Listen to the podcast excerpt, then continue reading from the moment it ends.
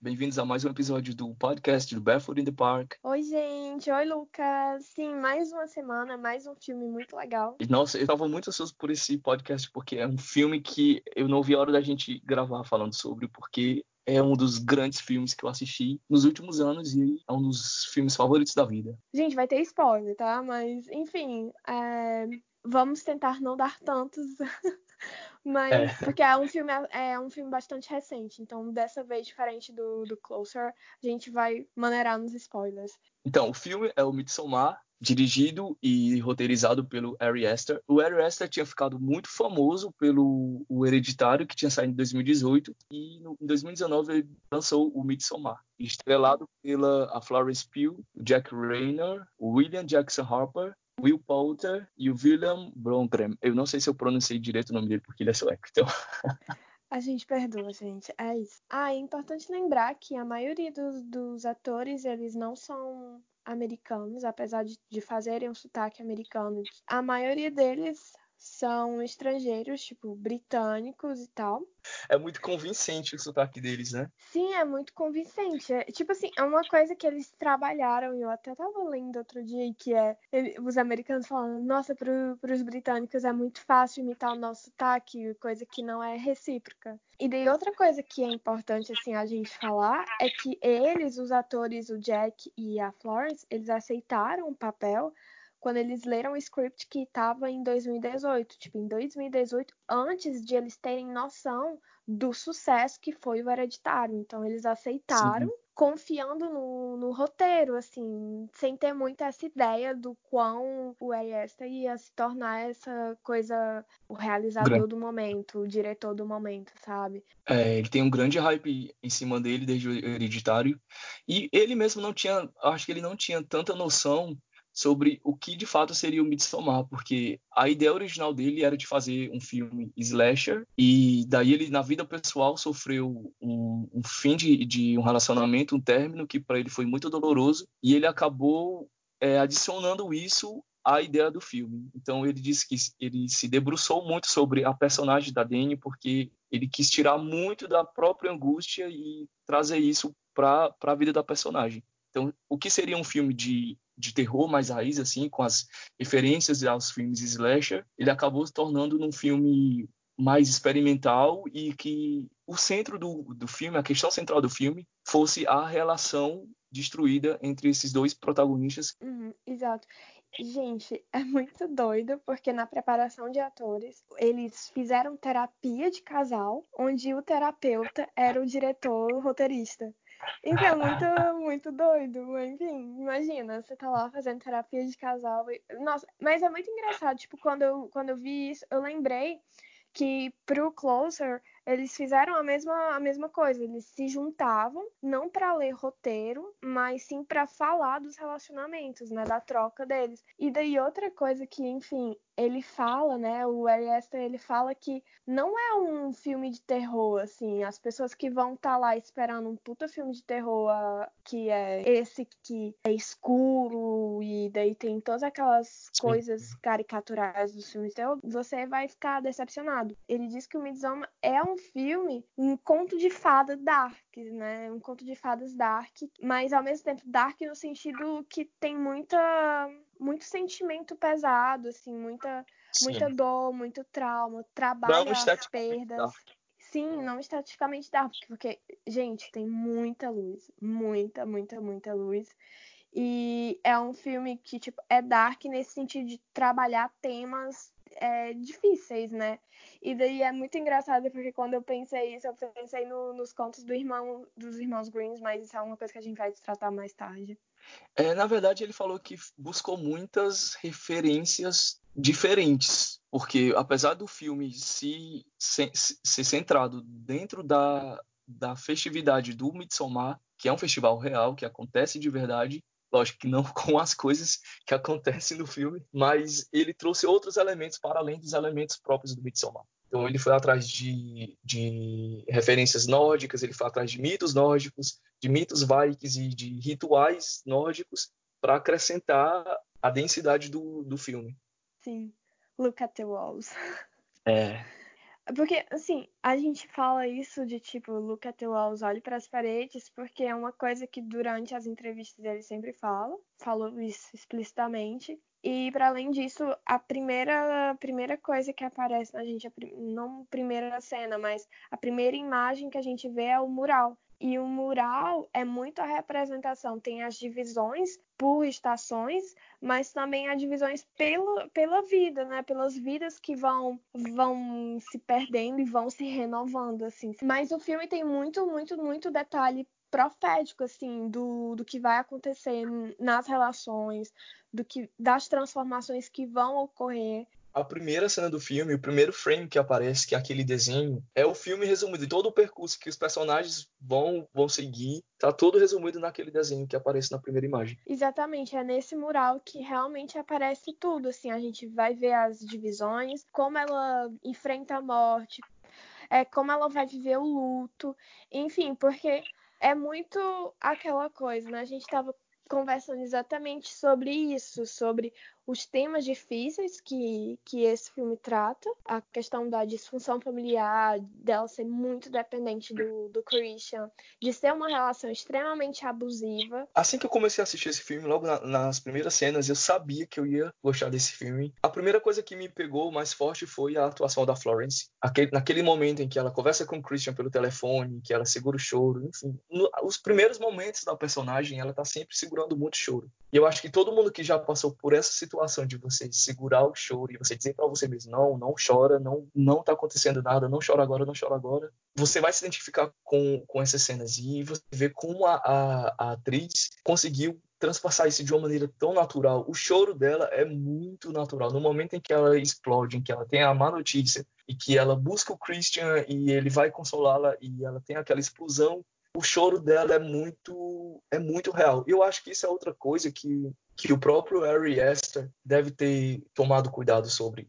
Porque quem assistiu o Hereditário lembra como a, a protagonista também tinha um choro muito visceral, um choro muito forte e muito muito natural, assim, um choro de dor mesmo. Gente, mas tipo, eu tô falando isso me lembra muito a forma como ele a envolve, assim, ele dá um abraço de urso nela, ele envolve ela no, no sofá, né? Enfim, é muito uma coisa que, que a gente fica se perguntando nesse primeiro momento aparentemente ele cuida dela, né? Mas não é um cuidado, cuidado que parte de dentro, mas é um, é um sentimento de obrigação. Eu e daí a gente vive nesse primeiro momento que esse inverno, assim, né? É o começo do inverno. A gente tá em. Não no começo, mas a metade do inverno, né? 19 de dezembro.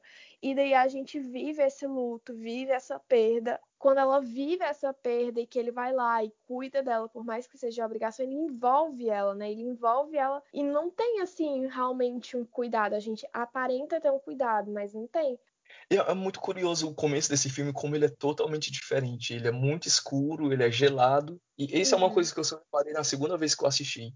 Porque a gente tá tão acostumado de, até a ideia do filme, de um filme super claro, que é o que, o que fica registrado na nossa cabeça, mas a gente esquece que ele começa com um cenário totalmente diferente. Ele é escuro, ele é frio. Sim.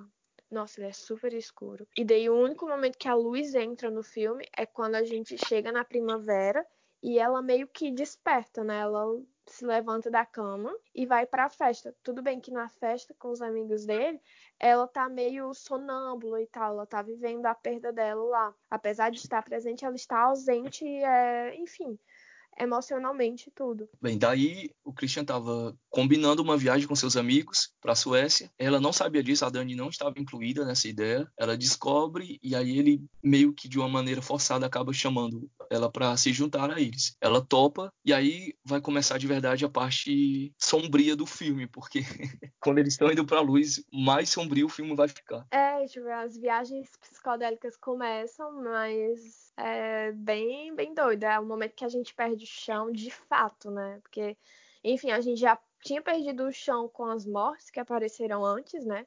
Mas nada se compara ao que a gente vai experienciar quando ela entra é, nessa parte radiante, luminosa. Mas antes disso, tem aquele, aquele interlúdio, né? Se a gente pode dizer assim, que é quando ela prova os, o, o chá de cogumelos pela primeira vez, né? Que ela tem a viagem, ela tem a bad trip que daí ela tem um ataque de pânico que faz ela desmaiar, que é quando é, logo quando é... ela vê a irmã dela refletida no, no espelho e daí ela surta legal. Mas na verdade ela já estava ela tava muito gatilhada, a Dani estava muito gatilhada com a palavra família, antes dela ter a bad trip, quando o Pell fala com ela sobre a família dele e, e como ele sentia muito por ela, pela perda dela da família, e aí ela levanta e vai chorar no banheiro, que aí já mostra ela entrando no avião indo para a Suécia. Uh, o assunto família se tornou um gatilho para ela. E quando ela prova o, o, cogumelo, o que o que desperta esse momento de pânico nela é quando o Mark fala para eles, para o grupo de amigos, que ele os tem como uma família. Isso a gatilha e ela tem esse, esse momento de, de pânico. Nossa, essa cena é muito, é muito legal. E eu acho a maneira que ela sai correndo nas florestas, com a câmera atrás, é muito coisa de filme slash. Aí você vê nessa, nesse momento que você entende a intenção que o Astor tinha por trás de fazer um filme slash antes de transformar nesse filme. Sim. Ai, uma coisa que, nossa, o Harry ele fala muito disso que ele quer que a gente saia com essa sensação de ser transportado, né, de se sentir tocado pelo filme confuso, mas de ser transportado para outro lugar. E ele faz realmente isso quando tem o um movimento da câmera, né, que é Sim. quando eles estão entrando nessa parte que daí não, não tem mais como ter acesso por carro, que eles têm que fazer o caminho por trilha mesmo. E daí a gente tem um movimento da câmera de 180, né? Sim quando eles vão encostar o carro e vão encontrar as outras pessoas que estão indo para celebrar o Midsommar. Sim, também o som anuncia isso. Lembra muito o Arrival, né? Quando a nave tá chegando. Enfim, Sim. muito aquela. A gente tá sendo transportado realmente pelo som, né? Sim. Também, não só pela câmera. E aí, após essa bad trip, que ela sai correndo, desesperada, ela desmaia e aí, quando ela é acordada pelo Christian, ele diz a ela que, na verdade, se passaram horas. Ela passou horas desacordada. E hum. ela, tá, ela, ela, parece muito perdida, né? Porque a luz do sol não parou. Então, eles não têm essa a noção do tempo, de quão, de quão o tempo está passando devido ao sol estar tá sempre presente. Tipo, isso da luz do sol, é... o filme ele foi gravado na Hungria, onde os dias são mais curtos. E daí o diretor ele fala que ele ficava correndo atrás do sol com, com o fotógrafo, porque para manter a continuidade. Então, gente, se vocês prestarem atenção no sol no filme, vocês vão ver que tem muito aí de continuidade.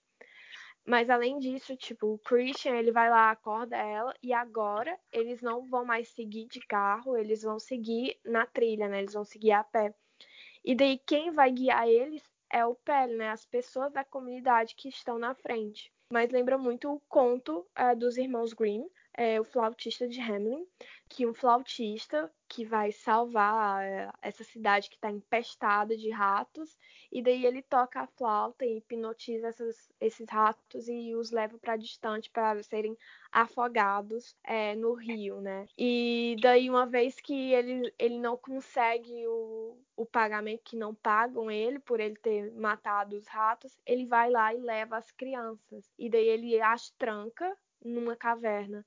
Então, lembra muito esse conto, né? Muito que o, o, Lucas tinha falado antes sobre a questão da a questão da mitologia e não só da mitologia, mas das histórias, das tradições mesmo. Sim, são as referências que o Ari Aster foi atrás para implementar, incrementar o filme. Outra coisa curiosa é que nesse momento da caminhada que o Pele está levando eles até a comunidade, tem um diálogo lá do Mark eu não lembro se é o Mark com o Christian, ele pergunta se tem muitos, se tem muito mosquito, se tem muito inseto lá, lá, na comunidade onde eles vão ficar, porque ele tem muito medo de ser picado por um carrapato, porque ele tem medo de pegar a doença de Lyme. E, na verdade, é uma doença que o próprio Harry Astor tem medo. É para você ver o quão ele trouxe muito dele mesmo para o filme. O Harry Astor ele tem paranoia, ele tem muito medo de pegar a doença de Lyme, é tanto que durante as gravações ele se protegia ao máximo, ele usava é, o véu, como que chama uh, aquele tipo de proteção? Eu não sei, aquela proteção que, que as pessoas que trabalham com abelha, né, usam. É.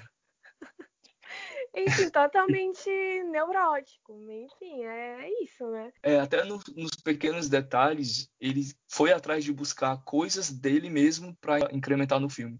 Sim, sim é muito é, é, um filme extremamente é, tem muito uma pesquisa é um filme a forma como ele é construído é de uma forma extremamente clássica é bem amarradinho tem toda uma construção inclusive os atores falaram isso que é, eles, o roteiro era bem, bem amarrado, mas ao mesmo tempo que ele era amarrado, era consistente, denso, e daí ele tinha uma preocupação em, em guardar né, o principal do, do, roteiro, mas sempre deixando os atores livres para dar suas ideias e colaborar. Porque o Christian, o, o ator que, que faz o Christian, ele diz isso. Ele diz que ele leu o roteiro, gostou muito, mas ao mesmo tempo, quando foi trabalhando e vivendo aquilo, que foi muito intenso, porque a cena mais difícil do, do filme, uma das mais difíceis, né? Porque tem várias bem difíceis, mas uma das mais difíceis é a que ele tá presente, né?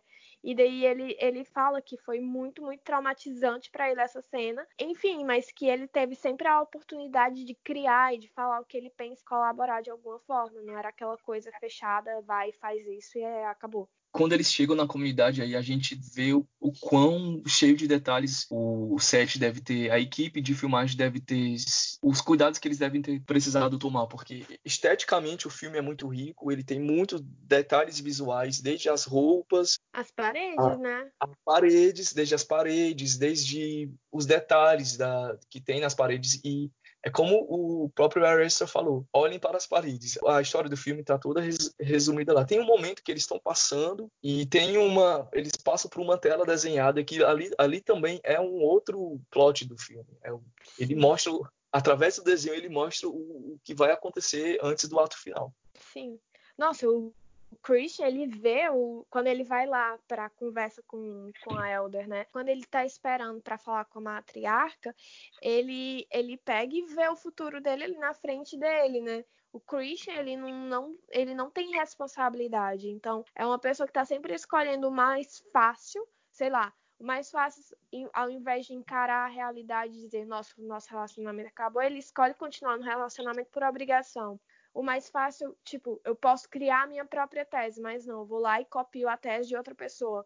E, e enfim, o, o Christian está sempre escolhendo o mais fácil. Daí quando a mulher dá a opção, ok, você pode fazer a, ok, você pode fazer a sua tese, mas você vai ter que dormir com a Maia, ele escolhe, obviamente, dormir com a Maia. Só que isso não está explícito, a gente não vê ele falando. Só que ao mesmo tempo, tipo, é massa isso de a gente não ver ele falando. E daí você, quando você vê a segunda vez que você percebe isso, né, que ele nunca vai escolher a Dani. Ela não é a prioridade para ele. Ele tá o tempo todo pensando nele mesmo, ele não consegue enxergar. E é como eu falei, o, como eu falei contigo antes, o Christian, ele não é exatamente mal, ele não é uma pessoa ruim que faria o, o mal pensado contra alguém mas ele é muito egoísta, ao ponto de que ele, de ele não conseguir enxergar quando ele está fazendo mal para alguém, mesmo que ele não esteja fazendo esse mal de maneira deliberada. É uma pessoa que não está disponível, assim, ele não se, se deixa vulnerável para ela. E é isso, ela, ela fala isso, né, com a terapeuta dela. Ah, eu acho que eu tô, eu acho que eu tô é, sobrecarregando ele com as minhas emoções e tudo mais. E daí ela fala, é, mas não é você que tá sobrecarregando ele, é ele que não tá aberto para essa relação. Você tá lá presente e ele não tá lá. E ao mesmo tempo a gente tá aqui falando do Christian, mas a Dani, ela também não é uma pessoa assim que presta muita atenção nela, né? Ela tá todo momento voltada para o Christian, dependendo das emoções do Christian, sem ver o que realmente está angustiando ela, né? O quão ela tá emocionalmente sobrecarregada e nem tem noção, né? Mas a, a, a, Dani, a Dani é a única personagem que se incomoda com aquela situação misteriosa que está acontecendo. Quando começa a desaparecer alguns personagens de maneira, de maneira não explicada, ela é a única que se interroga sobre aquilo, é a única que vai atrás de saber o que está acontecendo. Uhum.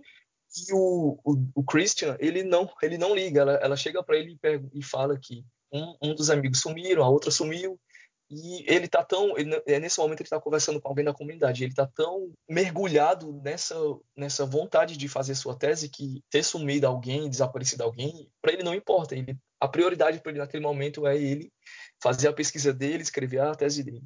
E daí é importante que ela fica no meio, né? Ela fica ali no meio, ele segura a mão dela, não deixa ela ir, mas também não olha para ela. É. Tipo assim, é muito, é muito isso. E é importante lembrar que quando, quando eles estão sendo filmados os dois, né?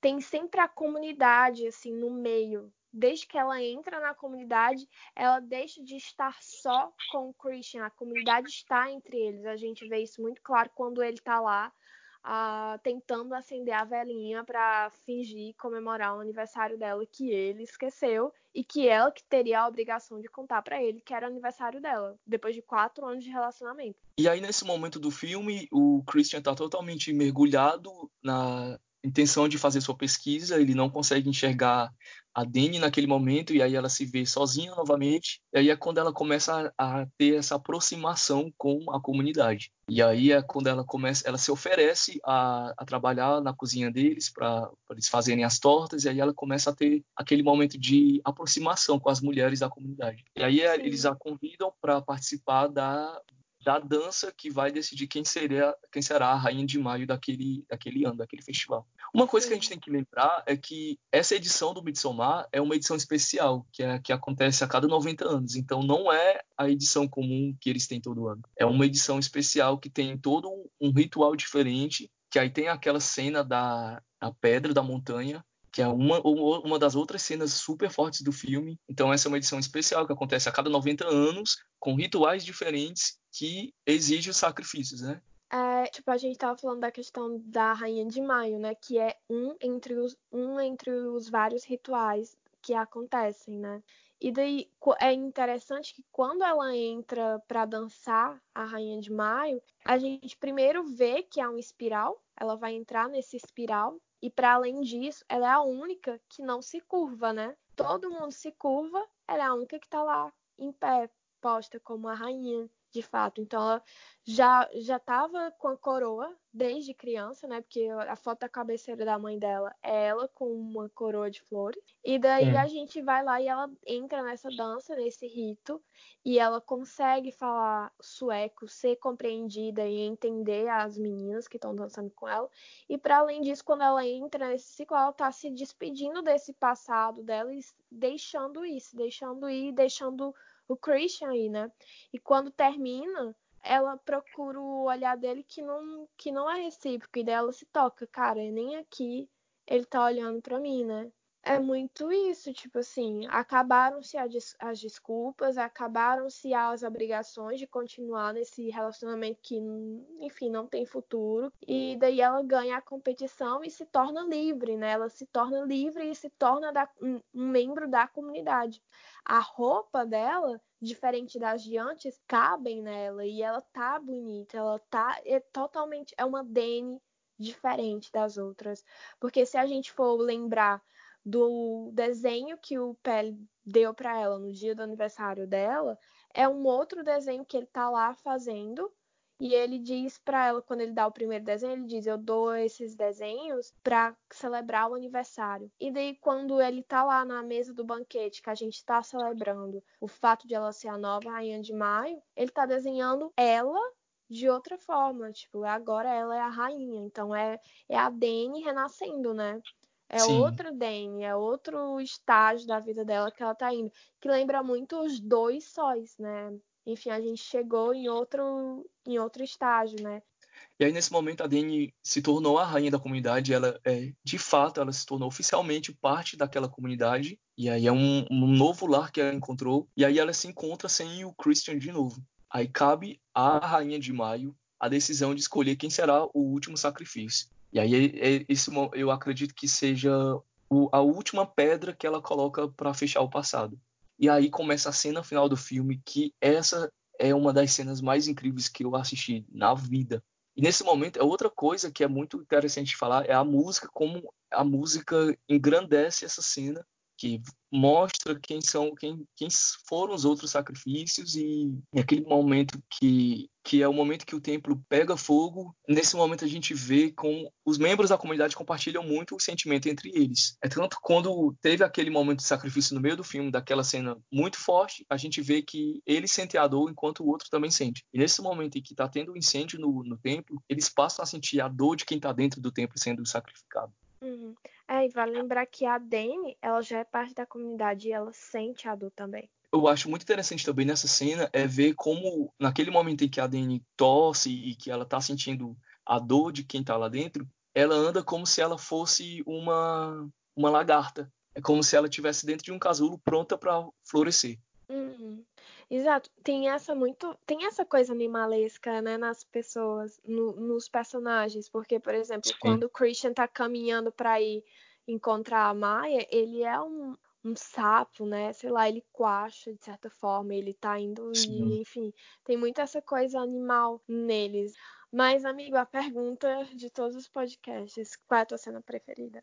Tem duas cenas muito fortes para mim. A cena do sacrifício no meio, quando os anciões é, terminam sua própria vida. Eu fiquei muito, muito impressionado com aquela cena, muito impressionado. E como a gente vê como os personagens reagem de maneira diferente. A maneira que a Dani reagiu àquilo é totalmente diferente da maneira que o Christian reagiu, que o Josh reagiu. E mas a minha cena favorita é definitivamente a cena final do templo pegando fogo. Essa cena mostra como foi todo um processo para Dani, porque primeiro ela, ela, ela, tem um olhar muito triste, depois ela sente uma dor muito forte e depois ela dá aquele lindo sorriso que é incrível. Nossa, eu me arrepio muito quando chega nessa parte. Sim, ela se sente super livre. Eu gosto muito dessa cena, ela se sente livre. Eu, eu quero acreditar Sim. que seja o sentimento de liberdade. Porque tem gente que fala, nossa, ela ficou doida e tal. Mas eu realmente eu acho que ela se sente livre desse, desse peso todo que ela carregava e que ela não conseguia lidar, que ela não conseguia se deixar sentir, né? E ela encontra a casa dela. E para mim vem muito de uma resposta. Tipo, tem duas cenas que eu realmente gosto que é essa e a, a que o Pele pergunta para ela se o Christian é casa para ela. E daí, Sim. nessa cena final, a gente tem a resposta o que é casa para ela, de onde ela se sente em casa. E é ali, né? Ela tá presente Sim. ali e ela consegue se deixar segurar e se expor e ser, se deixar ser carregada, né? Por, é, pela comunidade. Outra cena que eu acho que a gente tem que, que comentar, que é a cena em que a Dani descobre é, que o Christian atraiu, ela tem aquela explosão de choro e aí ela é acalentada, ela é acolhida pelas mulheres da comunidade e todas passam a chorar que nem ela, como sinal, uma demonstração de que nós estamos aqui, nós sentimos sua dor, nós compartilhamos dos seus sentimentos e nós vamos te dar suporte. E elas todas uhum. passam a chorar juntas. Aquela cena é muito forte, muito, muito forte. Sim, é incrível, é incrível. E a forma como ela foi filmada, porque é uma câmera na mão, assim, aquela cena. Enfim, ele se aproxima e tudo. É outra coisa que me encantou muito nesse filme é o quão ele é um deleite visual. Ele é visualmente muito bonito, esteticamente muito bonito, a fotografia muito bonita, o figurino muito, muito bem elaborado e sonoricamente também é um filme muito rico aqueles, aquele uso que, de cordas de violoncelo que o Bob Krilick, que é mais conhecido como The Hexen Clock, faz, ele sabe usar a música para os momentos certos. No momento em que de tensão, ele traz aquele momento de tensão. No momento de mistério, ele consegue trazer uma música de mistério. E nesse momento final, na, no momento do, do templo pegando fogo, ele começa uma música extremamente serena, que é uma música que acalenta e de repente quando tudo pega fogo e aí a música ela vai se distorcendo e aí quando a Dani começa a sentir a dor de quem está dentro do, do templo e aí até que ela chega aquele momento da corda final e ela dá aquele sorriso. Gente, então é isso. Nossa, eu acho que a gente comentou muito, muita coisa. É um filme muito denso, é um filme muito denso que você assiste várias e várias vezes e você vai sempre descobrir coisas novas, você vai sempre ficar com aquela coisa, mas será sério isso? Enfim, é um filme incrível, incrível, muito bom, muito bom. É um filme que cada vez que você for assistindo, você vai notando detalhes diferentes que você não tinha notado na primeira vez ou na vez anterior. Sim. Bom, a gente se vê na próxima semana com outro filme. Dessa vez eu acho que vai ser menos difícil, talvez. Vamos ver. Vamos ver. Bom, gente, até a próxima. Beijo. E assistam o Midsommar, vocês vão adorar.